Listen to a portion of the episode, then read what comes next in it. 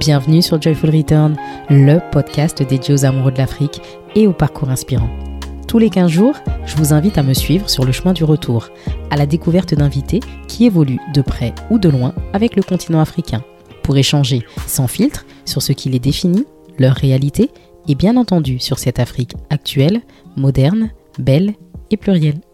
Aujourd'hui, pour ce nouvel épisode, je suis très heureuse et honorée de recevoir au micro de Joyful Return Khairatiam, psychologue clinicienne sénégalaise spécialisée en pathologie psychiatrique et en criminologie clinique. Elle est aussi une fervente militante féministe depuis des années. Incisive et engagée, Khairatiam nous parle de sa répatriation, de ses diverses spécialités professionnelles et revient également sur les difficultés observées au sein de la population sénégalaise.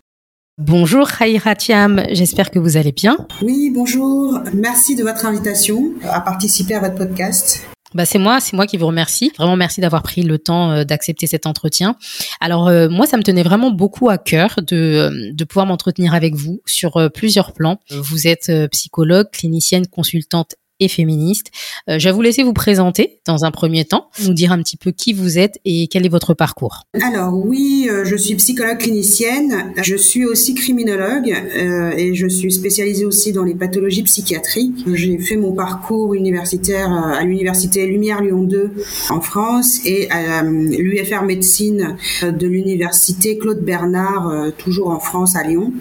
Je suis revenue au Sénégal depuis cinq ans maintenant où j'exerce euh, aussi bien en tant que psychologue qu'en tant que consultante pour différentes institutions. Euh, nationales et internationales. Et à côté de ça, j'ai une forte activité militante. Enfin, ces derniers, ces dernières semaines, elle est un petit peu, elle est un peu moins virulente parce que je suis sur de nouveaux, de, nouveaux projets. Mais voilà, j'ai eu une très forte activité militante, assez virulente au Sénégal sur ces dernières années. Donc voilà. Raira, est-ce qu'on peut revenir euh, succinctement sur les différentes disciplines? Comment on les distingue et qu'est-ce qui les caractérise? Euh, la, psychiatrie, c'est de la médecine. Donc, euh, bah, c'est déjà pas les mêmes. Hein. Les psychiatres sont des médecins, les psychologues sont pas des médecins. Les psychologues ont fait un parcours universitaire, sciences humaines, alors institut de psychologie pour ce qui me concerne, où on apprend la psychopatho qu'on a en commun avec les psychiatres, puisqu'on fait aussi un peu d'évaluation diagnostique. Mais euh, le psychologue ne prescrira jamais de médicaments. Le psychologue euh, ne fera pas de certificat. Il va donner ses conclusions au psychiatre, qui lui fera un certificat médical s'il faut faire un certificat médical. Euh, le psychologue ne prononce normalement pas d'hospitalisation, hein, sauf dans quelques cas ubuesques donc la différence, elle est notoire. Il n'a absolument, sauf, bon, moi je vous ai dit tout à l'heure, j'ai fait criminaux et pathologie psychiatrique à la fac de médecine, mais le psychologue tout court, qui n'a pas rajouté de spécialité, n'a absolument jamais mis les pieds euh, dans une école de santé. C'est pour ça que derrière dire qu'on va nous mettre sous la, sous la tutelle d'un médecin, ça n'a aucun sens. En fait, euh, on travaille euh, tout le temps ensemble. Euh, et, là, par contre, c'est une critique du côté de l'Europe. Moi, je ne comprends pas comment des psychologues et des psychiatres se bouffent le nez. on fait déjà pas tout à fait le même boulot et on est censé travailler ensemble, donc autant que ça se passe bien. maintenant, au quotidien, dans le travail de tous les jours, mhm. dans le feu de l'action, bah, vous verrez pas la différence entre le psychiatre et le psychologue. Notamment entre un psychiatre et un psychologue qui ont euh, de l'expérience et qui ont de la bouteille euh, dans leur pratique. Pourquoi? Parce que bah, c'est comme n'importe qui. Euh, bah, à force de travailler au même endroit, bah, on, on prend les habitudes de travail du lieu, on, les uns déteignent sur les autres, etc. donc, dans le feu de l'action au quotidien, bah, vous verrez pas la nuance.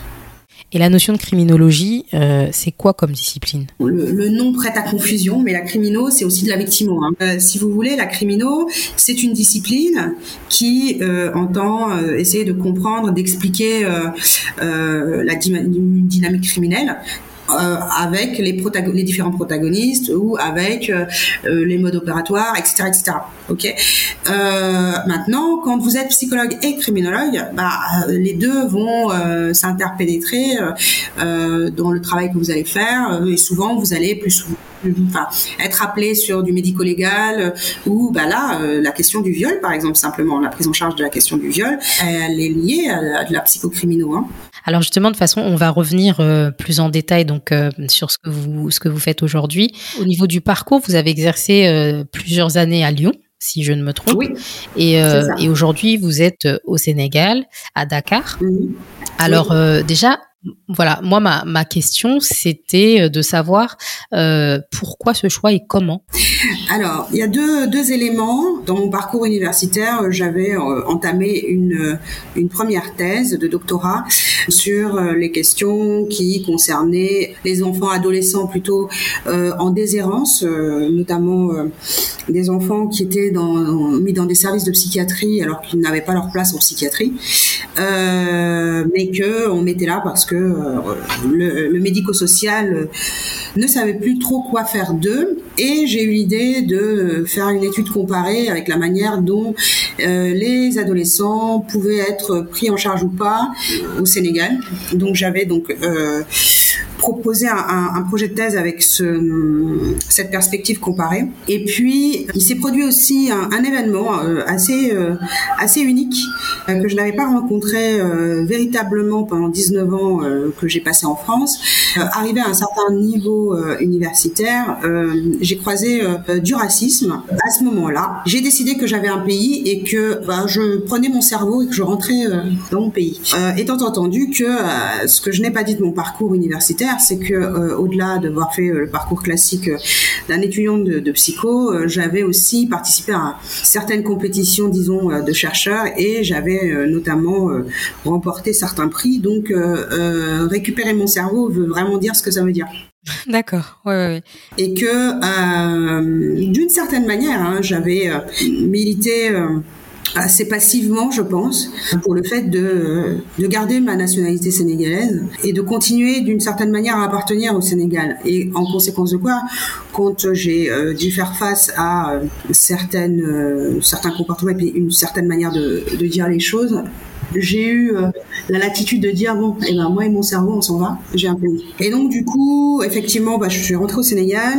L'histoire de la thèse, bah, j'avais quand même déjà fait, euh, je sais plus cinq ou six ans de thèse. Hein. Euh, J'étais à la fin normalement et euh, en fait j'ai tout suspendu en arrivant au Sénégal.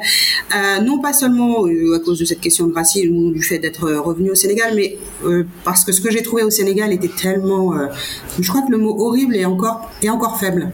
Et donc, du coup, voilà, enfin, j'ai été très, très happée par tout ça. Je me permets juste de rebondir. Horrible dans quel sens? C'est-à-dire horrible ce que vous y avez trouvé en tant que, que spécialiste de santé? Bah, Horrible en tant que spécialiste de santé, euh, de santé de façon générale, horrible en tant que spécialiste de la santé mentale, horrible en tant que femme, horrible en tant que victime aussi. Je reste une femme dans l'espace public et euh, au même titre que les autres, je suis une cible. Cela d'autant plus du fait euh, de ma militance, du fait de mes compétences, du fait de mon niveau euh, universitaire. Enfin, je cumule en fait. Mais contrairement à l'idée reçue qui voudrait que les femmes dans le milieu rural soient les, femmes les plus euh, victimisées, bah, les femmes au niveau d'études sont généralement celles qui le sont davantage parce qu'elles vont l'être dans la sphère privée, dans la sphère publique et dans la sphère professionnelle. Bah, c'est surprenant. On aurait pu penser le contraire, effectivement. Ah non, on leur fait payer, on leur fait payer l'outrecuidance de vouloir se mesurer aux hommes. Alors qu'en réalité, en fait, on fait son parcours. Hein. On s'en fout de se mesurer à qui que ce soit. Euh, mais c'est pris comme ça. Euh, elle a une bouche, elle parle. Euh, en plus, elle contredit. Oui, donc ça va pas. Ça va à l'encontre de ce qu'ils ont peut-être l'habitude de voir, ou en tout cas avec la société telle qu'elle est, en tout cas établie. C'est ça. Exactement. Ok. Suite à votre retour, est-ce que vous avez euh, été confronté à des difficultés? Donc là, on a compris effectivement, euh, oui, il y a eu un, un constat euh, un peu amer au départ par rapport à la situation. Mais est-ce que vous avez eu d'autres difficultés, peut-être pratiques aussi, peut-être pour l'installation? Mmh. Comment ça s'est passé? Euh, alors, euh, déjà au niveau professionnel, vous savez, enfin, mon métier est un métier réglementé en France, en, aux États-Unis, en Suisse, en où vous voulez, sauf au Sénégal. D'accord, donc ça veut dire que tout un chacun peut se lever et se déclarer psychologue. Euh... L'administration reconnaît euh, à minima euh, certains psychologues, parce que j'ai retrouvé des documents administratifs dans lesquels les psychologues cliniciens avec un doctorat sont de niveau A1 dans l'administration enfin peuvent être intégrés à l'administration au niveau A1, sauf que bon, le métier n'est pas reconnu et le métier n'est pas encadré ni protégé. Ça, c'est une première chose. Deuxième chose, c'est ce que je disais tout à l'heure, quand vous allez faire des démarches administratives pour, euh, bah voilà, euh, vous faire reconnaître au niveau euh, de la fonction publique, par exemple, ou même faire la démarche auprès de l'administration de la santé pour éventuellement être enregistré d'une manière ou d'une autre, même si pour moi ce que propose le ministère de la Santé actuellement pour les psychologues n'est pas acceptable euh, dans, la, dans la mesure où ils veulent, en, ils veulent en faire des auxiliaires de santé alors que le psychologue n'est pas un auxiliaire puisqu'il n'est pas sous hiérarchie médicale. Euh, D'ailleurs, euh, si vous suivez un peu les actualités françaises, les psychologues battent le pavé depuis des mois en France parce qu'ils ont essayé de faire la même chose.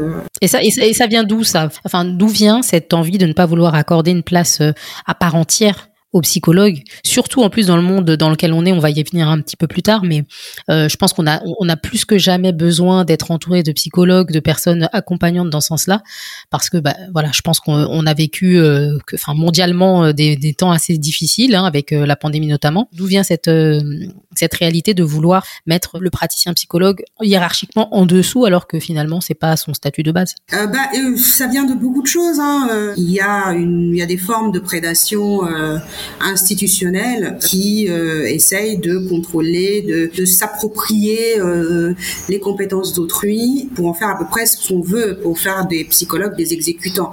Sauf que la méconnaissance du métier de psychologue fait que dans les administrations ou certains politiques ont l'arrogance de croire qu'on peut mettre sous tutelle un psychologue. Si lui-même travaille pour la reconnaissance de la subjectivité d'autrui, le respect de ses droits et euh, de sa liberté et de sa parole, il est bien évident que pour lui-même, il va le faire respecter aussi. Et donc, on est sous la tutelle de personne.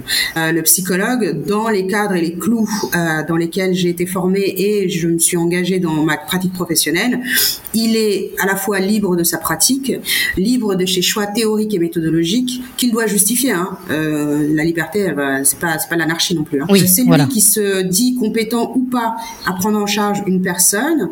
Et la psychologie est quand même, avant d'être une technique, une rencontre humaine. Donc si ma tronche ne vous revient pas, pourquoi vous allez vous forcer à venir euh, toutes les semaines parler avec quelqu'un qui vous fait peur, qui vous angoisse, euh, qui vous rappelle votre tante euh, Eugénie qui vous a battu toute votre vie et qui, du coup, ne permettra absolument pas que quelque chose puisse se produire dans cette rencontre clinique et que vos problématiques puissent être de la même manière, le psychologue qui rencontre un patient qui lui fait penser à je ne sais qui euh, dans sa propre histoire ou qui ne se sont pas compétents à prendre en charge certaines typologies de patients, euh, ne peut pas euh, sortir de là euh, et bah, se rendre utile là où il, se sait capable de l'être, plutôt que de prendre en charge et de faire une prise en charge pourrie.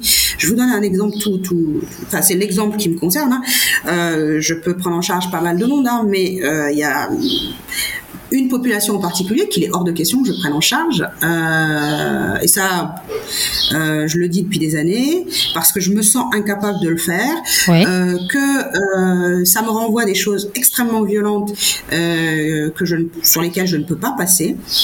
Même si je les mets au travail, et même si bon, j'ai fait pas mal de, de travail sur moi-même, mais c'est ma limite. Ce sont les pédophiles. Je ne peux pas m'asseoir avec un pédophile et lui prêter mon appareil psychique pour qu'il y mette toutes les horreurs qu'il a, qu'il a pu faire à un enfant.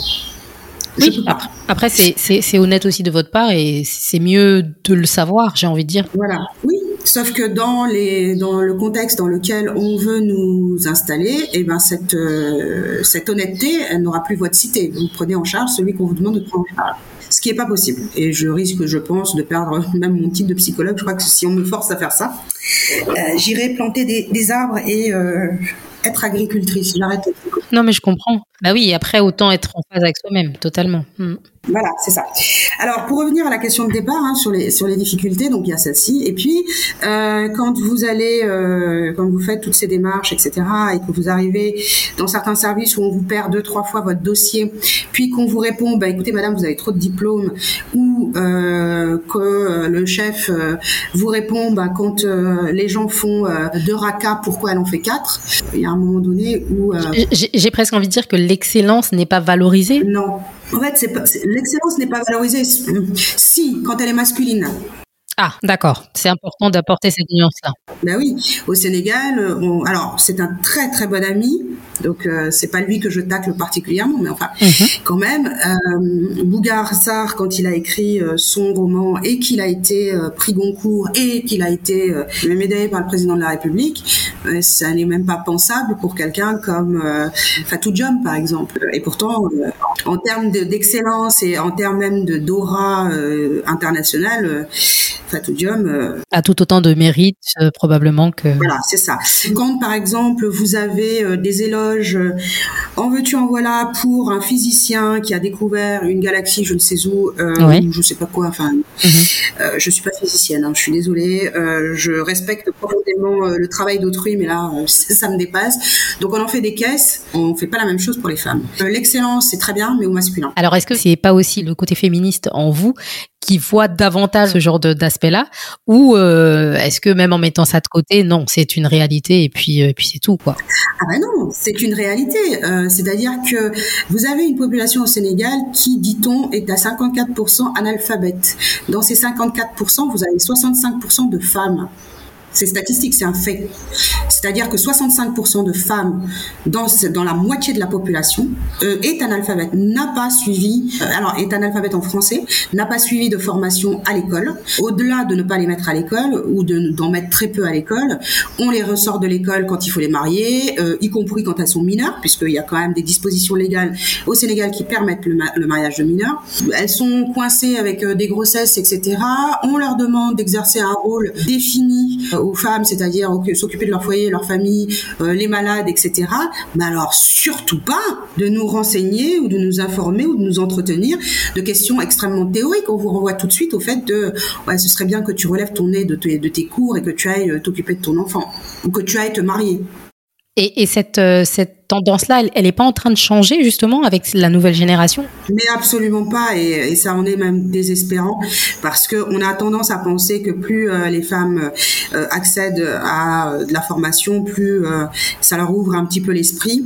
On est aujourd'hui au Sénégal, comme partout dans le Sahel, pris dans des problématiques géopolitiques, de guéguerre très masculines, avec des idéologies qui sont plus rétrogrades les unes que les autres dont les idéologies islamistes qui sont installées euh, au Sénégal depuis les années 50 et qui font un travail de fond et de sape de tout ce qui pourrait être possible et pensable en termes de progressisme et de, libération, d'émancipation des femmes.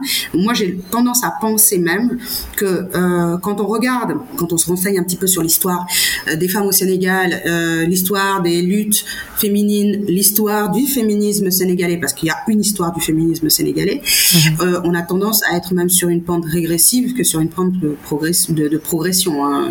On a des fois des conversations avec des femmes qui sont censées être masterisées, euh, mais c'est lunaire, quoi. C'est lunaire. Vu de l'extérieur, en tout cas, on peut avoir cette impression d'émancipation de la femme sénégalaise dans le bon sens, si je puis dire, euh, et avoir cette impression que bah, les choses avancent favorablement. Bah, en fait, le Sénégal a toujours joui d'une aura sur le plan international comme étant un pays où euh, voilà, euh, les droits, euh, il y a plein de droits qui sont acquis, ça. on pense, on travaille, on, on sait bien s'exprimer, tout ça, blablabla. Sauf qu'en fait, si vous regardez vraiment de très très près, d'abord c'est que les mecs qui parlent, et puis ensuite, bah non, vous ne pouvez pas être dans une zone comme celle dans laquelle on est, avec le Mali qui s'est effondré, la Guinée qui s'est effondrée, la Mauritanie qui est un régime islamiste et penser que ah, le Sénégal va se va être sauf. Le Burkina qui commence à s'effondrer aussi, la Côte d'Ivoire, le Togo et le Nigeria où on a des incursions djihadistes qui s'abattent sur les femmes et les enfants en priorité, hein, comme ils sont tellement couards. Mais donc vous pouvez pas imaginer que dans ce fratras, le Sénégal s'échapperait d'une manière ou d'une autre. D'ailleurs, la Haute École de Défense et de Sécurité qui est basée au Sénégal a produit euh, un rapport, je crois que c'est à la suite d'un master qui a été fait là-bas, euh, et qui démontrait que le Sénégal était un pourvoyeur de djihadistes. Hein. Donc c'est pas c'est pas juste Khairatiam psychologue euh, ou Khairatiam militante féministe. Non, c'est fondé sur des des faits réels. Et à côté de ça, vous avez aussi de l'autre côté une lâcheté tout aussi euh, tout aussi extraordinaire hein, de la part des institutions euh, internationales qui prétendent euh, œuvrer pour le, développement, l'émancipation et, et, tralala, euh, et qui euh, sont dans des accointances, dans des négociations, dans des dans des compromissions avec certains groupes. Et vous avez aussi les diplomaties qui bah, s'organisent pour gérer leur petit, leur petit business, ferment les yeux en fait sur la violation des droits humains. C'est un vaste sujet, ça, j'imagine encore, hein, parce que ouais, c'est vrai qu'il y a beaucoup à faire euh, sur le continent de façon générale. Alors. Hein. Absolument, absolument. Mais, mais si vous voulez, euh, à un moment donné, quand vous avez le métier que, que j'ai, euh, bah, vous êtes bien obligé d'essayer de comprendre comment tel ou tel symptôme apparaît dans telle ou telle population ou comment qu'est-ce qui explique la récurrence de certains comportements, etc.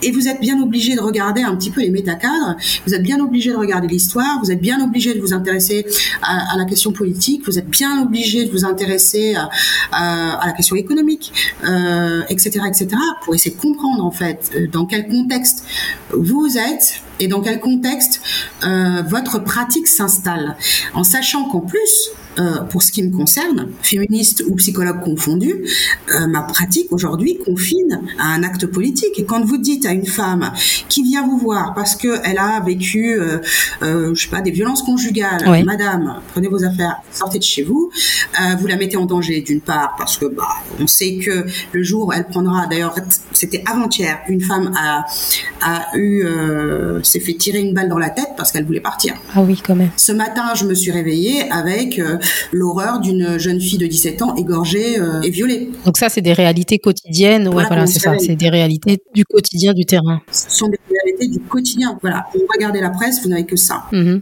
Donc ce sont des réalités. Enfin c'est et, pareil. je prenais l'exemple de la dame euh, victime de violence conjugale. Donc vous la mettez déjà en danger pour cette question-là parce que vous le savez en tant que psychologue puisque des études ont été menées ailleurs et euh, le, Sénégal n'est pas exceptionnel au point d'échapper à euh, des études randomisées. Et à côté de ça, vous la mettez euh, d'un point de vue administratif et légal en danger parce que elle risque, elle court le risque d'être poursuivie pour abandon de domicile. Elle veut se mettre à l'abri. Il va falloir qu'elle fasse toute une procédure auprès de la police pour porter plainte, auprès d'un juge pour demander une mise, une mise à l'abri ou, euh, une mesure conservatoire. Elle a le temps de mourir combien de fois là, la dame? C'est sûr, c'est sûr.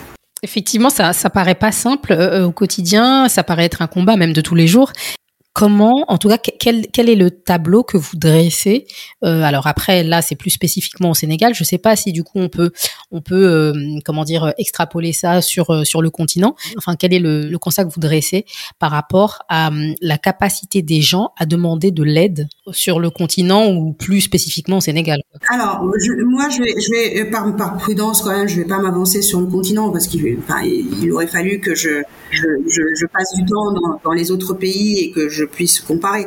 En revanche, pour ce qui concerne le Sénégal, moi, ce que je vois surtout, ce sont des gens qui sont tellement désespérés, tellement pris dans des, dans des enjeux de violence, tellement mélangés dans leur tête avec tout ce qu'on leur raconte qui est complètement archi faux, notamment euh, du côté du religieux. Enfin, les impossibilités matérielles auxquelles il faut faire face, etc., qu'ils demandent de l'aide tout azimut, sauf qu'en fait, ils se mettent aussi dans une, dans une situation potentielle de revictimisation. Je donne un exemple. Je navigue régulièrement dans les réseaux sociaux. Il y a toute une période où j'ai été inclus dans pas mal de groupes de femmes qui se montent un peu sur les réseaux sociaux. Le nombre de situations qui sont euh, portées à la connaissance euh, des femmes du groupe euh, concernant une, un membre ou une ou une amie ou, une, un membre de la famille d'une personne qui est membre d'un groupe est, est, faramineux.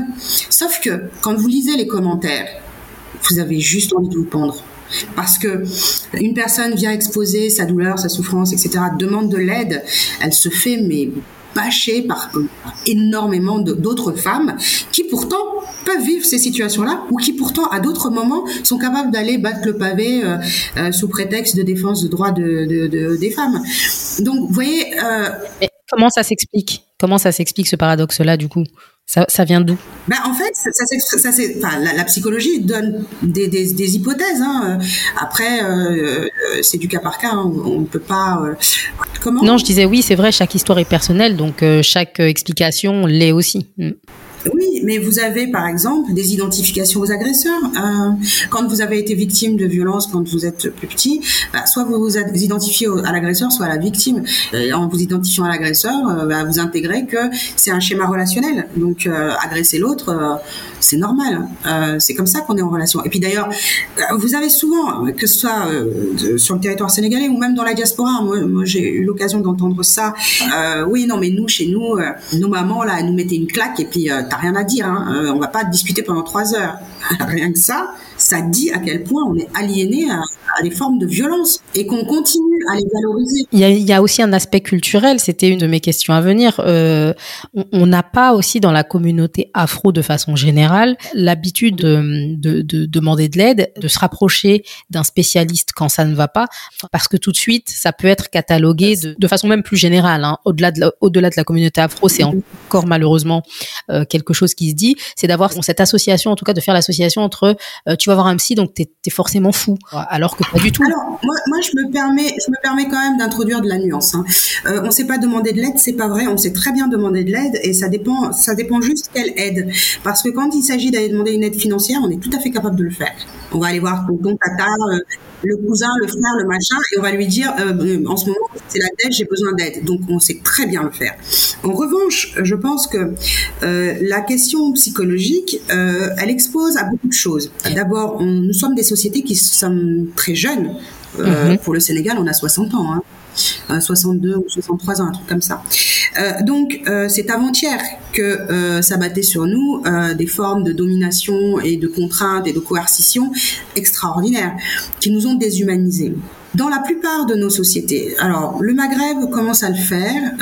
Il y a des études qui sortent et c'est tout à fait intéressant, notamment en Algérie sur les psychotraumas liés à la période qu'ils ont ont connue avec les islamistes. Mais rien absolument rien n'est fait euh, sur la, la, question du psychotrauma et des empilements de psychotrauma de génération en génération que nous avons vécu. Totalement. Mais est-ce que c'est pas aussi une question qu'on cherche un peu à, bah, à mettre un peu sous le tapis parce que ça, ça, ça n'arrange personne, ça ne plaît à personne? Bah, Alors, euh, non, non. C'est-à-dire que euh, euh, dans cette question de travailler sur nos propres traumas et, et notre violence et cette question de la déshumanisation, etc. C'est à nous de le faire. On ne va pas attendre qu'on nous donne l'autorisation de quoi que ce soit. Quand vous avez un rhume, je suis pas sûre que vous allez demander l'autorisation à une administration d'aller voir votre médecin. Ok, vous allez chez le médecin, vous traitez votre rhume et vous partez. Ok. Donc euh, vous avez euh, des psychologues, euh, des psychiatres, des ce qu'on veut, qui se forment et puis de plus en plus de personnes se forment à ces disciplines-là pour travailler un certain nombre de questions. Donc c'est aussi à nous, chacun d'entre nous, de faire cette démarche. De, travailler sur soi-même, de se regarder un petit peu plus en face, plutôt que d'être dans une position que je trouve moi au bout des années un peu facile. Euh, d'être dans la rumination, la récrimination, le ressentiment euh, permanent. Je, je serais du, coup euh, dans la même perspective que Fatou Diom d'ailleurs, qui disait qu'il faudrait guérir de nos mémoires, ne pas se laisser écraser. Bon, je sais pas tout à fait ces termes, hein, mais ne pas laisser se laisser écraser par son passé, mais dominer son passé. Bah, Qu'est-ce qu'on fait aussi de ce qui nous est arrivé? Comment on le traduit Comment on le sublime Comment on le dépasse qu'est-ce que ça nous, qu'est-ce que ça apporte à nos sociétés, etc. J'établis une, une comparaison euh, bon, même si elle est en dessous hein, de, de la réalité de, de, ce qui a été euh, euh, de ce qu'ont été nos, nos, violences sur nos territoires et qui continuent d'ailleurs. Mais par exemple, en, ce qui concerne la Shoah, par exemple, vous avez pas mal de, de de juifs qui ont fait des travaux sur ces questions-là, qui ont essayé, qui ont mis en place des dispositifs, qui ont fait un travail. Ouais. Vous avez d'autres populations. Hein. Euh, le Rwanda, alors bien que je, ce soit à prendre avec des pincettes hein, cette histoire du Rwanda, mais quand même, ils ont eu quelqu'un qui s'est dit bon bah peut-être que ce serait bien qu'on fasse des tribunaux euh, pour essayer de travailler cette réconciliation entre les gens et, avancer et faire quelque chose de, nos vies. Et manifestement, ça a l'air de fonctionner, hein, puisque bon, même s'ils sont euh, dans des fâcheries régulières avec les pseudo-dominants, ils avancent dans leur euh, ils avancent dans leur petit pays et ils construisent des choses, ils mettent en place par exemple ils ont mis en place l'école des maris, ils ont mis en place un certain nombre de choses qui font que cette population-là, elle met au travail ses traumas. Enfin, euh, pareil pour d'autres situations, pour d'autres, euh, pour d'autres pays, etc.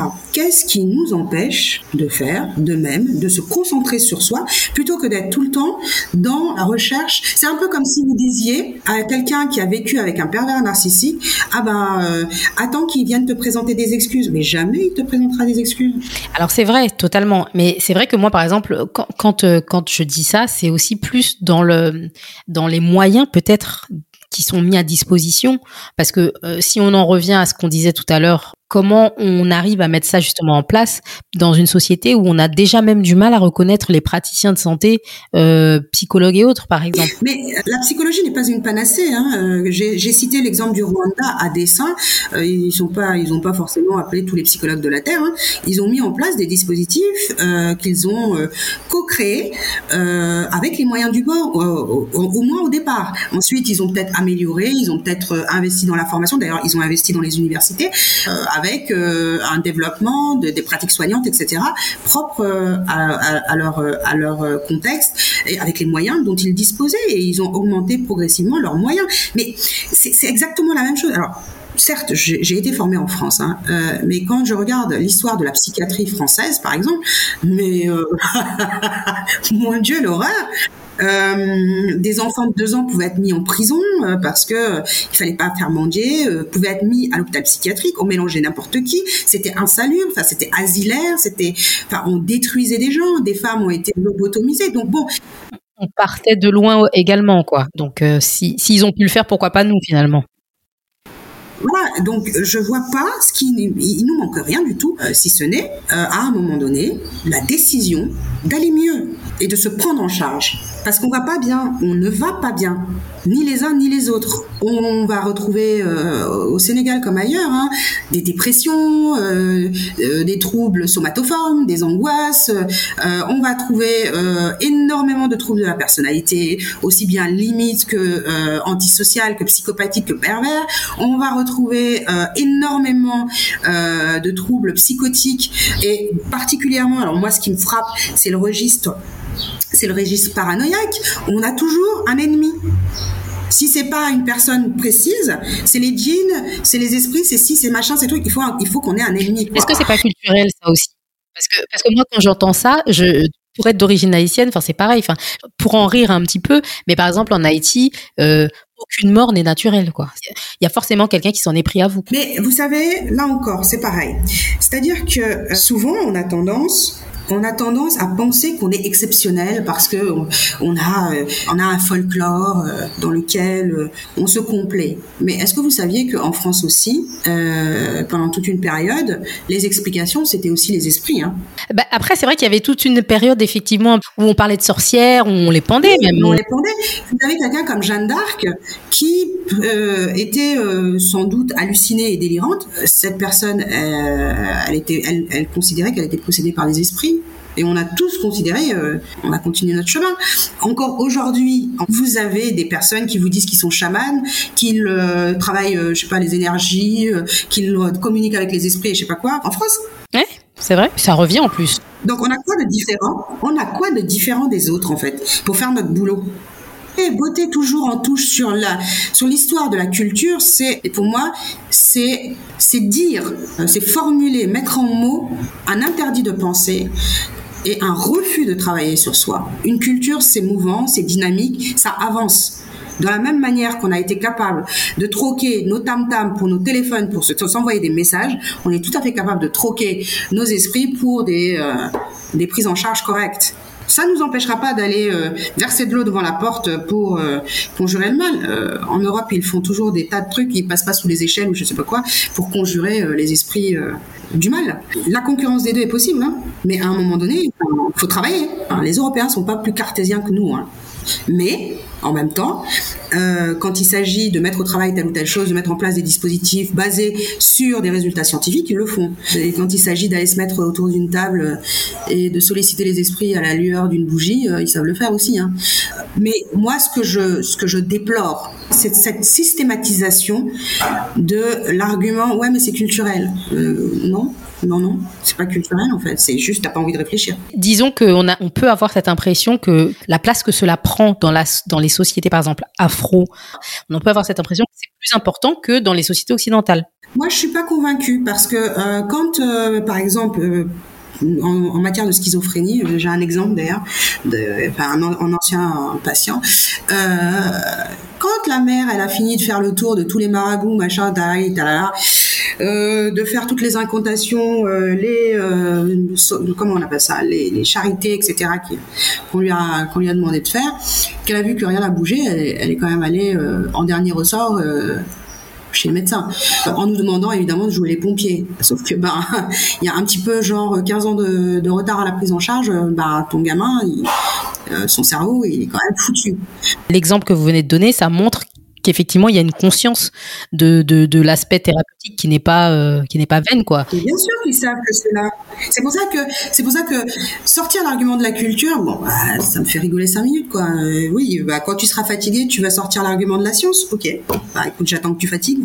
C'est pareil pour plein de choses. Un autre exemple, vous parliez de spiritualité, moi je vais vous parler même de religion, même dans même chez les religieux, ceux qui vous racontent euh, qu'ils peuvent tout régler en croyant en Dieu, viennent vous trouver en catimini D'accord. Donc en fait, cette, cette notion de prise en charge, elle est, elle est souvent un peu euh, honteuse finalement. En fait, probablement hein, qu'il y a de la honte et, et ça, euh, c'est universellement partagé. Mhm. Hein, quand on est malade et que on a un, trouble psychique, c'est une maladie honteuse.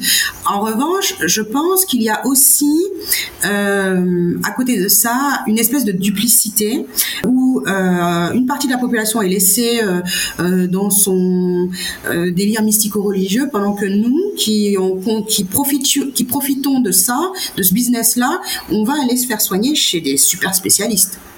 Et on ne lésine pas, y compris en allant se faire soigner même à l'étranger. Donc tu sais très bien qu'à un moment donné, euh, même dans la... Alors moi je prends l'exemple de la religion musulmane, c'est celle que je connais le mieux. Dans ta religion musulmane, on t'a quand même dit d'avoir recours à la science. C'est écrit. Tu le sais, mais tu le dis pas aux autres eux, ils vont prendre des talismans, ils vont boire des, décoctions, euh, on va faire des prières, on va leur cracher sur la tête, pendant que toi, tu prends ton avion pour aller aux États-Unis te faire opérer. Tu rigoles ou quoi? Effectivement, vu comme ça, euh, c'est dommage. Alors, qu'est-ce qui pourrait être mis en place, au Sénégal notamment, pour accorder plus de crédit ou en tout cas donner plus de voix? À l'aspect thérapeutique pour ne pas qu'il y ait des cas comme vous le citiez tout à l'heure euh, de, 15 ans de retard de prise en charge bah, euh, Moi, je, trouve que euh, mes collègues, psychiatres notamment, essayent hein, de faire des choses, essayent de, sensibiliser, de parler, etc. Mais de la même manière hein, que dans d'autres pays, la psy a toujours été un parent pauvre. C'est là depuis le Covid que ah ils ont découvert que ça avait un intérêt quand même le psychologue finalement, et on va essayer de faire de les faire travailler comme nous on a envie qu'ils travaillent mais pas autrement. Donc de façon globale, déjà, la psychiatrie est un parent pauvre, mais alors dans un pays pauvre où la santé n'est pas une priorité, hein, je ne sais pas si vous avez euh, essayé de regarder un peu tous les scandales qui ont émaillé cette année au Sénégal euh, le milieu de la santé pour des questions de défaillance aussi bien électrotechnique que technique que euh, en termes de, personnel, etc. On a eu des, personnes qui sont décédées hein, par défaut de soins, une population qui s'est mise en colère, un collectif, euh, je sais plus comment ça s'appelle ce collectif, euh, pour la défense des patients qui s'est mis en place. Enfin, donc, dans un pays qui est dans cet état-là, rajouter à ça le fait qu'on s'en fout de la psychiatrie. Mais en même temps, voilà, mes collègues essayent avec leurs petits moyens sur Internet, sur Facebook. Moi-même, je, l'ai fait à un moment donné. Euh, mais c'est un travail. Enfin, c'est du temps. C'est du temps de travail. C'est du temps de recherche. C'est du temps de lecture. Trouver une manière de dire les choses de manière un peu moins scientifique, mais plus proche des gens. Moi, j'ai même, je me suis même retrouvée à essayer d'améliorer mon wolof pour pouvoir le dire dans une langue qui n'est pas la mienne qui n'est ni ma langue maternelle, ni ma langue de travail, une autre langue, pour pouvoir faire passer le message et essayer de faire comprendre les choses aux gens. Et voilà, enfin, quand vous savez qu'au Sénégal, pour tout le Sénégal, vous avez 50 psychiatres et même pas 10 psychologues, bah, euh, je sais pas, ouvrez des formations, euh, investissez, euh, essayez d'aller voir ce qu'on fait, ce qu'on fait pas, euh, doter les services existants de matériel un peu plus, voilà, de, de, médicaments de dernière génération, investissez dans la recherche scientifique, investissez dans la rencontre avec des professionnels, parce que des fois, c'est nous-mêmes qui finançons nos propres déplacements dans des colloques internationaux. Enfin, j'ai recommencé mon travail de thèse, donc maintenant je fais partie d'un labo français. Quand moi, en tant que doctorante, je veux aller faire une communication dans un autre labo, euh, on me prend en charge, on prend en charge mon train, euh, mon hébergement et ma bouffe. Au Sénégal, c'est même pas en rêve. C'est pas le cas, ouais. Mais, mais voilà, à un moment donné aussi, euh, bah, faut reconnaître aussi que mes collègues, comme moi, euh, bah, on fait ce qu'on peut, et puis au bout d'un moment, bah, on fatigue, on en a marre. Euh, euh moi, j'avoue que je suis dans une période où j'en ai un peu ma claque. On n'en fait jamais assez, et qu'à un moment donné, bah, ça nous tend aussi de s'entendre dire, ouais, mais bon on vous entend pas, on sait pas ce que vous faites. Ah bon, bah, je sais pas, déroule le, déroule le fil de mon mur, bah, tu vas voir ce que je fais. Et puis euh, c'est c'est euh, c'est euh, les pétitions de principe, c'est les discours euh, des gouvernements, c'est euh, beaucoup de paroles, très peu d'actes finalement. Voilà, c'est tout ça qui finit par user. Et on nous dit oui, on a mis, on a investi 100 millions dans la lutte Covid. Ah ah, tu l'as dépensé comment? Parce que nous on les a pas vus les 100 millions. Hein. Ouais, c'est ça. Et comment on reste alors justement motivé? Comment on garde bah, le cap et on n'abandonne pas? Comment on reste au taquet, j'ai envie de dire?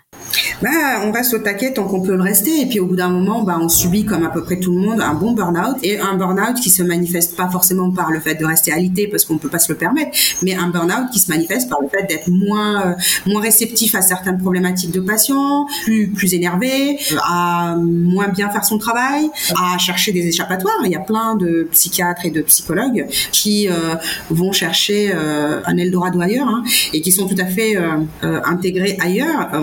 Quand même des jeunes psychiatres qui sont aujourd'hui en Europe, notamment un que je connais très très bien, qui est vraiment excellent, mais qui est retourné en France. Moi-même, j'ai repris le chemin. Repartir? Pour l'instant, je suis dans une transition, mais ouais, enfin, ça, suffit. À un moment donné, ça suffit.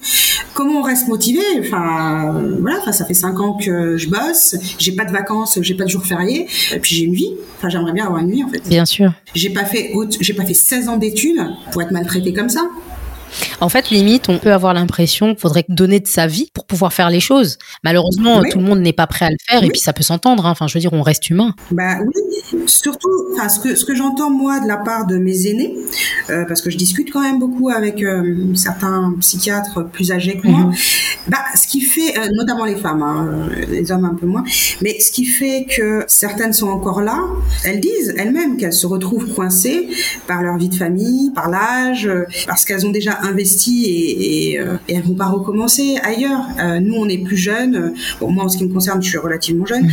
donc on peut espérer autre chose euh, autrement ce qui n'est pas leur cas. Vous avez raison de dire que c'est presque un sacerdoce et euh, on se retrouve coincé. C'est ça. Pour continuer, Raira, on est dans une ère où euh, on a de plus en plus conscience de la notion de santé mentale. Le 10 octobre 2022 d'ailleurs, euh, on a euh, célébré la journée internationale de la santé mentale. Quid du Sénégal? Qu'est-ce que vous pouvez constater de votre côté? Comment dire, sur les cinq dernières années, je me suis aperçue quand même que, euh, à la fois parce que bah, on voyage hein, et on vit ailleurs, donc on, voit un peu comment les gens fonctionnent aussi et euh, ce qui est disponible ou pas euh, pour la santé mentale ailleurs.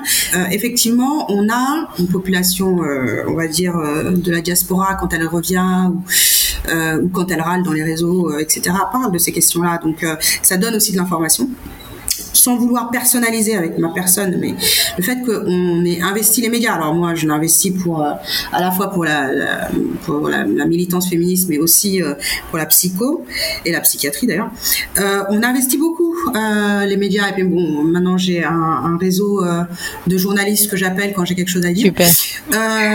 donc il y a, y a de l'information qui se diffuse. et je trouve que entre 2017 quand je suis arrivée et aujourd'hui, notamment sur la question des violences sexuelles par exemple, parce que je suis vraiment assez connue pour cette question-là au Sénégal, bah, spontanément, je vois de plus en plus les gens dire mais euh, il faut l'envoyer chez le psy.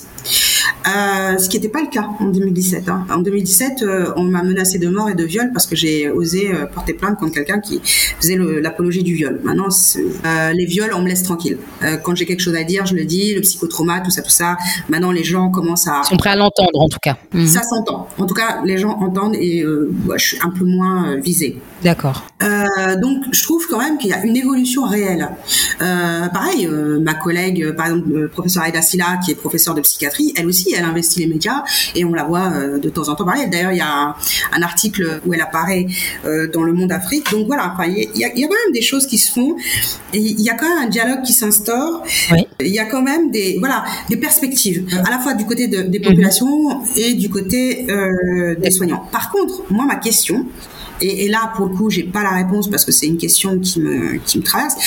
Ce que j'observe, c'est Dakar, c'est les réseaux sociaux, etc. Ce qui suppose que ce sont des personnes qui ont un, un, un, petit peu, un petit niveau au moins pour être sur les réseaux et comprendre ce qui se dit sur les réseaux, voire pour parler dans, dans, les, dans les médias ou euh, mettre en place quelques initiatives, etc., nous solliciter, etc.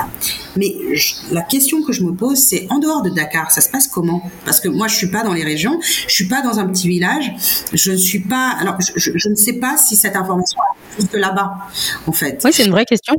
Euh, je sais que bon, dans certaines situations, notamment sur les questions de violence euh, sexuelle, j'ai eu à, monter des projets, etc., et à, aller discuter avec des gens euh, dans des capitales régionales. D'accord. C'est encore pas le village. Hein. Je l'ai pas fait dans toutes les capitales régionales, donc je ne sais pas ce qui se passe ailleurs. Mais ce que je sais, c'est qu'il y a quand même beaucoup euh, d'endroits au Sénégal où ce sont des déserts médicaux, des déserts juridiques, des déserts euh, de services administratifs. Euh, voilà, enfin, c'est tous ces éléments-là qui me posent question. Je me dis, il y, a, quand même une disparité, quoi. Oui. Déjà que le travail, à enfin, au niveau des grandes villes, reste important, à plus forte raison dans les villages et, et les endroits un petit peu plus reculés. Oui. Parlons, Raira, euh, de féminisme, de cet aspect qui vous caractérise. Euh, vous vous définissez euh, comme une féministe radicale. C'est quoi être une féministe radicale? Et vous n'avez pas peur que, en joignant les deux adjectifs, donc féministe et radicale, justement, ça fasse encore plus cogiter? le féminisme d'abord. Euh, le Sénégal a une histoire hein, avec le féminisme. Euh, la première euh, association féministe, clairement féministe, d'Afrique francophone, c'est même pas juste le Sénégal, hein, a été créée au Sénégal dans les années 80. Donc des féministes, il y en a, y en avait avant moi. Hein.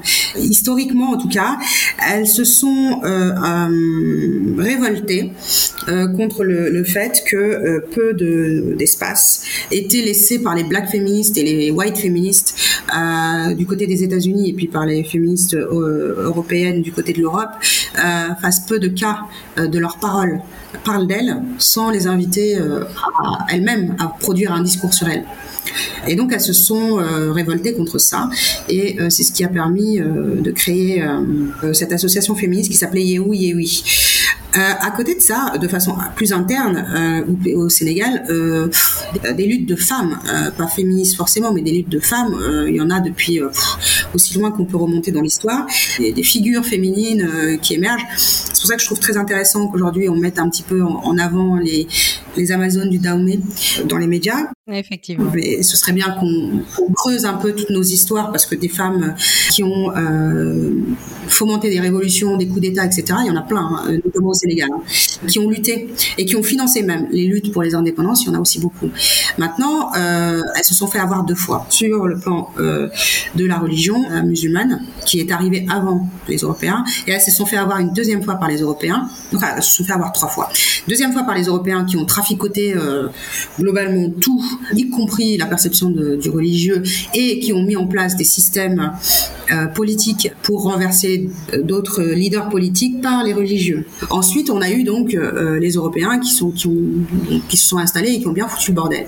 que ce soit les Arabo-musulmans ou les Européens, ils nous ont amené des systèmes patriarcaux rétrogrades plus plus plus et qui ont soumis aussi alors tous les peuples mais les femmes en particulier. Mhm. On a par exemple euh, dans les archives au Sénégal, euh, je crois même au musée de l'IFAN, des courriers euh, écrits par Fédère qui étaient absolument outrés de la, de la morgue d'une certaine reine en particulier qui lui tenait tête. Ça, c'était même pas pensable pour lui parce qu'à son époque, les femmes asthésées, elles étaient reléguées. Donc on a eu ça et puis les femmes se sont quand même rebellées et comme je disais tout à l'heure, elles ont, elles ont participé aux luttes de libération et elles ont financé même. Sauf qu'elles se sont fait avoir une troisième fois par les hommes sénégalais. Et ce que je dis souvent, euh, c'est que les femmes sénégalaises ne sont toujours pas sorties de l'esclavage des hommes sénégalais elles ont besoin de se libérer de ça. Ces hommes sénégalais pour lesquels elles ont euh, financé, combattu à leur côté, euh, euh, soutenu, etc., les ont relégués au moment de l'accession aux indépendances. Ils ont empêché d'avoir accès aux lieux de décision, aux lieux d'éducation, etc., etc. En interne, il y avait déjà ça. Et donc, en externe, c'est ce que je vous disais tout à l'heure sur la scène féministe occidentale. Donc, elles ont créé une première association Yewi qui était virulente, hein, enfin, qui, qui avait pris à bras le corps certains sujets la polygamie, par exemple, c'était euh, le grand, enfin, c'était débattu violemment, la question de l'appropriation du corps, euh, des sexualités, etc. Aujourd'hui, euh, la polygamie, vous avez des féministes qui vous disent qu'elles sont pro-polygamie, mais hein, parce qu'elles sont musulmanes. Mais bien sûr, il faudrait qu'elles regardent un peu ce qui se passe dans les pays du Maghreb et dans les pays perses, d'où sont, d'où est originaire l'islam, pour voir s'ils font toujours ça. Donc pour vous, ça peut pas aller ensemble, en tout cas. Féministe et pro-polygamie, ça matche pas. Ah, non, bah non. Mettre en concurrence deux nanas pour un mec, euh, non, ça peut pas aller, euh, ça peut pas aller de pair avec euh, avec l'idée de l'émancipation des femmes. Et puis d'autre part, moi, c'est moi ça va, c'est même plus en amont. C'est peut-être par là qu'on va arriver vers le radicalisme. Euh, enfin, c'est pas le radicalisme, c'est la radicalité, pardon. Euh, mais euh, pour moi, c'est même le mariage qui pose problème. Dans quel sens? Le mariage, c'est une institutionnalisation par contrat de l'esclavagisme des femmes et l'appropriation des productions de leur, corps. C'est-à-dire que, notamment, en plus, le Sénégal a une réalité, un code de la famille qui est absolument unique et l'article 152 du code de la famille prévoit la puissance maritale. C'est-à-dire que le mari, il a le droit de vie et de mort, globalement de vie et de mort sur sa famille. Il fait ce qu'il veut, il décide à peu près tout, et c'est lui qui a donc la puissance maritale, mais il a aussi la puissance paternelle. D'accord. La femme ne peut même pas choisir son lieu de vie, sauf encore une fois, à faire une, toute une démarche devant un juge pour dire que oui, ben, ça lui convient pas pour son boulot, etc., mais qu'elle ne veut pas se séparer de son mari. Et le juge va ordonner une vie séparée. Voilà, on, en est là. Enfin, c'est assez ubuesque de, il faut le savoir. À côté de ça, par exemple, vous avez un autre article qui euh, autorise le mariage de mineurs de, de 16 ans avec une dérogation même pour les mineurs de 13 ans. Mais ça, c'est que les filles, parce que les garçons se marient à 18 ans. Malheureusement, ouais, la place de la femme, de façon partout dans le monde, hein, euh, les dérogations, elles, elles, sont un peu en tout genre euh, dès que ça nous concerne, hein, dès que ça concerne le sexe féminin, malheureusement, ouais, ça c'est ben sûr. Ouais, Bien sûr. Pareil, euh, la, la, dernière loi 2020-05, quoi qu'en pensent mes collègues juristes, parce que comme je disais, je disais tout à l'heure, je fais, je fais criminaux, cette loi 2020-05 ne protège pas les femmes. Au contraire, c'est-à-dire qu'elle est rédigée dans le sens où il faut que la femme ait démontré son non-consentement qu'elle ait démontré son non-consentement. Oui, oui, oui. pour qu'il y ait un bon viol, il faut que tu te sois débattu. Voilà. Et qu'on ait vu que tu. Dire comment le prouver, même. Ah ben, bon courage.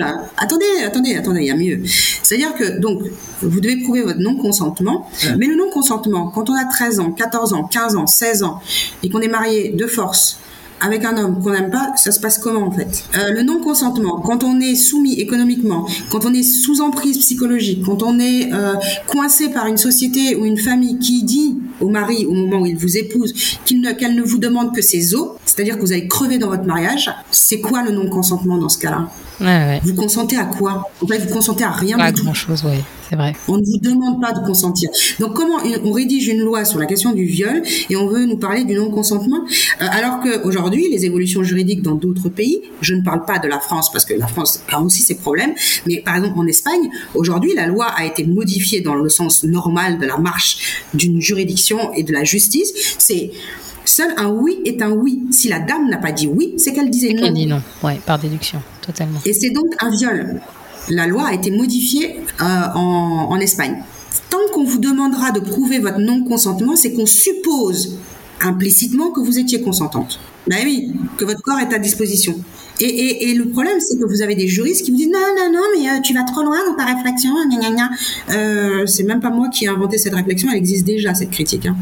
Euh, vous regardez euh, euh, dans les pays où la loi demande le consentement, demande de prouver le consentement, bah, cette critique existe déjà.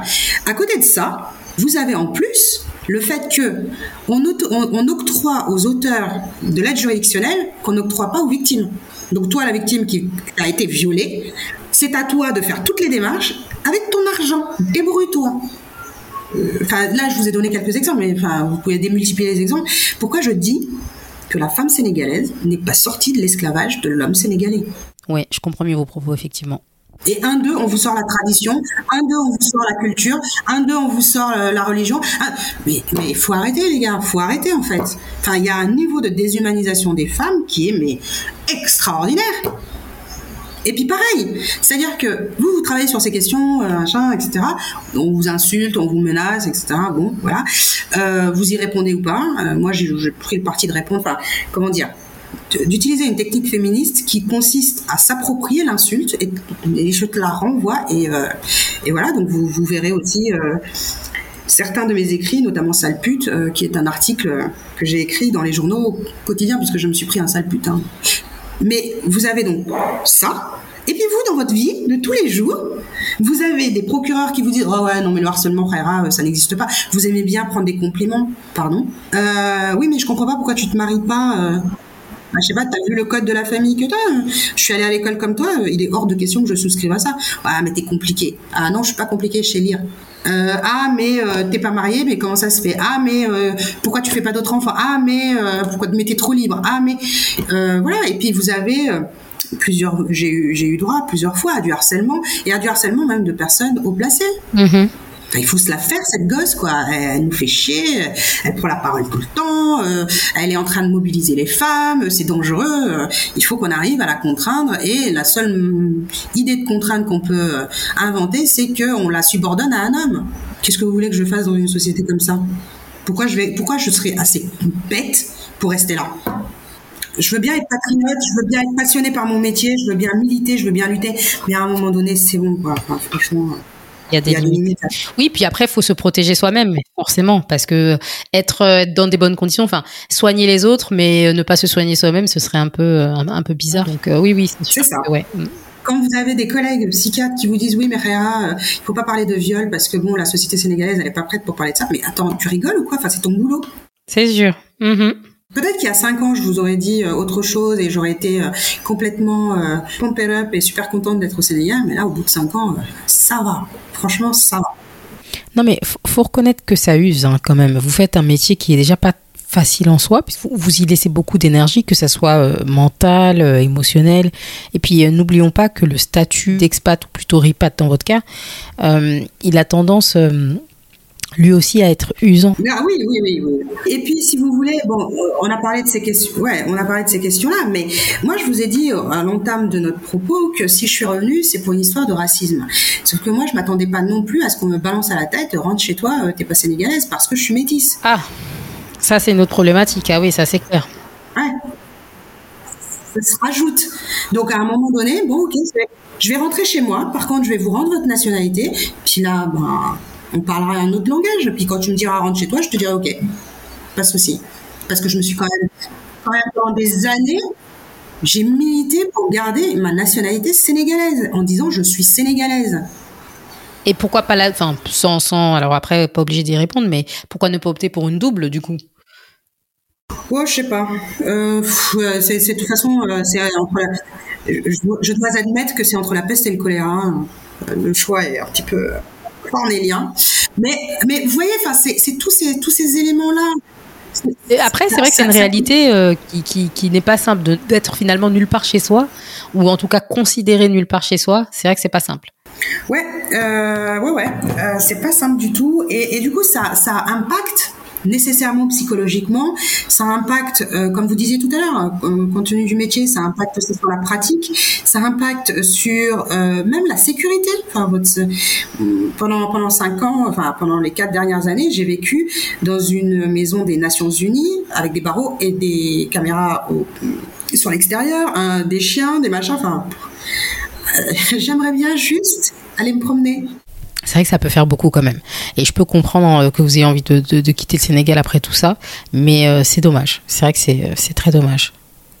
Autre ton, autre ambiance, Raïra? Est-ce que ça vous arrive de recevoir beaucoup d'hommes dans votre cabinet? Oui. Ça, alors beaucoup, c'est beaucoup dire. Mais je reçois des hommes, ouais. Voilà. Est-ce qu'ils sont pas un petit peu, est-ce qu'ils n'ont pas peur, voilà, des fois, en se disant, bah, peut-être qu'ils vont être jugés différemment, etc. Voilà, C'était la question. Je vais les taper. Non, non, non. Moi aussi, hein, ça m'a, un petit peu interpellé au, début en me disant, bah tiens, ils sont marrants avec tout ce que je raconte et euh, sur, la place publique, ils viennent quand même chez moi. Après, euh, il y a une nuance à faire. Mhm. Et, je pense que souvent, euh, quand on est militant, on voit pas, on voit pas cette nuance parce que notre travail ne nous y conduit pas. Mais quand je suis psychologue, je suis psychologue, je suis féministe. Quand je suis féministe, je suis féministe. Je suis pas psychologue. Euh, même si euh, je ne vais pas suspendre les connaissances que j'ai de telle ou telle problématique. Hein, quand je milite en tant que féministe, bah, je prends en considération l'anthropologie, l'histoire, la psycho, euh, euh, etc. En revanche, et ça c'est probablement l'effet du féminisme, c'est que même les hommes ont besoin, eux, d'être accompagnés dans leurs problématiques, dans leurs souffrances, etc. Et donc, si euh, on clame et on réclame euh, des attentions particulières pour les femmes, il faut aussi les réclamer pour les hommes. Pourquoi? On est d'accord. Parce que si on veut un homme qui prenne, qui prenne en considération sa santé mentale, ses comportements, euh, sa sensibilité, ses angoisses, etc., pour aller bien et être en relation correctement avec autrui, bah, il faut qu'il ait aussi un espace pour pouvoir le faire, pour pouvoir faire ce travail-là. Et euh, souvent, les féministes ont tendance à penser euh, que ça va de soi, parce que nous, on s'est levé, on bouge les choses. Eux, ils ont qu'à faire leur leur cheminement. Ouais, mais on s'est pas levé comme ça non plus. Ça, c'est du travail, c'est de la réflexion, c'est des lectures. Et voilà eux aussi, ils ont besoin de ça. Moi, souvent, euh, alors j'ai eu des hommes, hein, euh, euh, j'ai même encore des hommes qui viennent parce qu'on les a largués, parce que font des crises d'angoisse quand ils ont un enfant, parce que ils ont fait un burn-out au travail, et puis parce que on leur demande des choses qui sont insurmontables, d'être hyper viril alors qu'ils ne le sont pas, de prendre en charge Pierre, Paul et Jacques dans sa famille alors qu'il peut pas. Il y a quand même aussi, euh, pareil, il y a aussi des hommes qui ont été violés.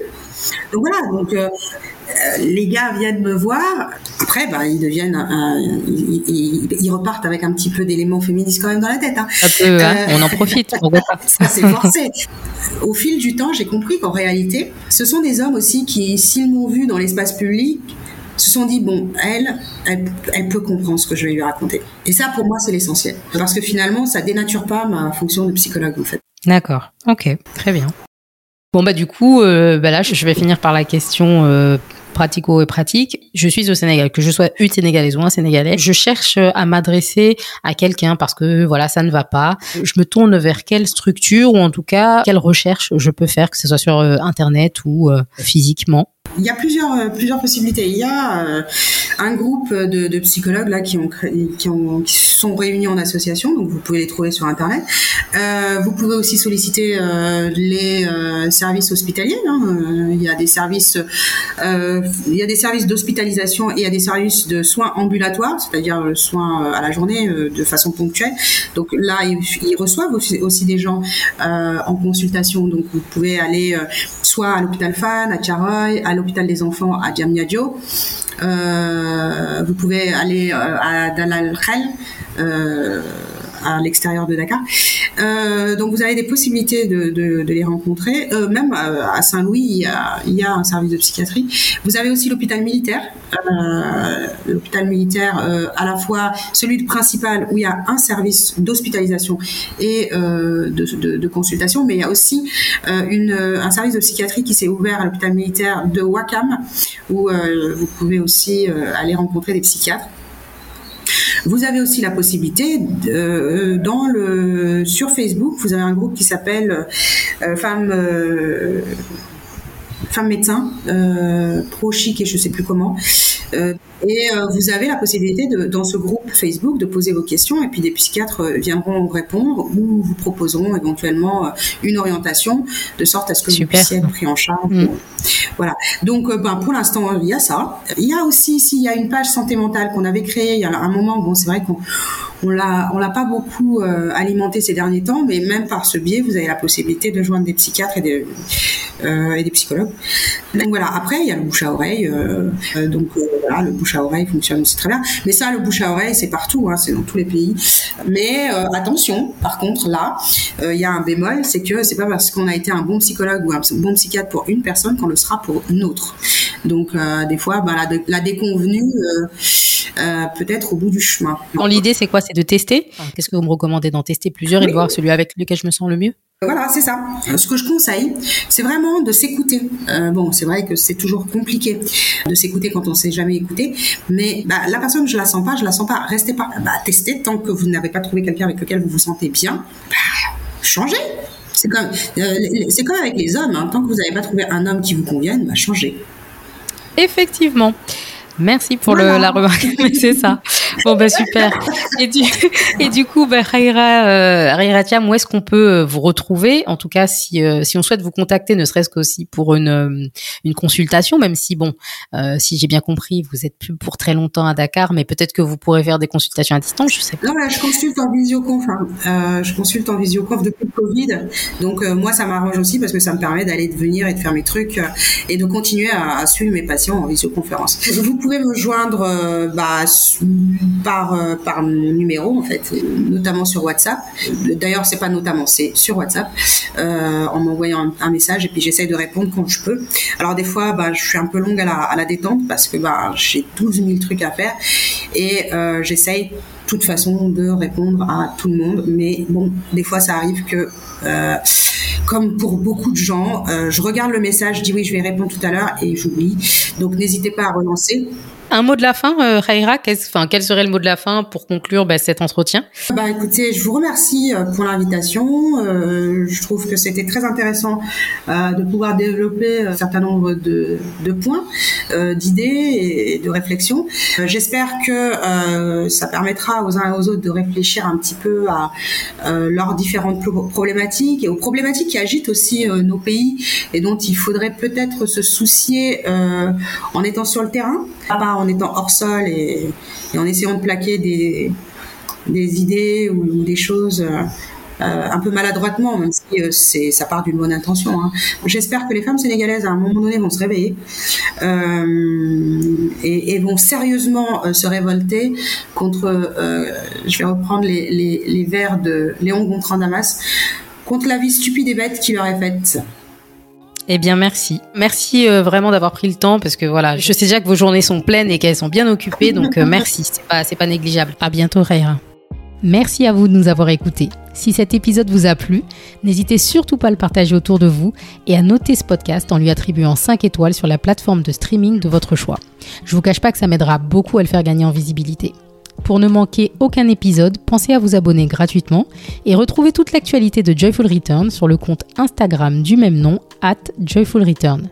Quant à moi, je vous dis à très bientôt pour un nouvel épisode.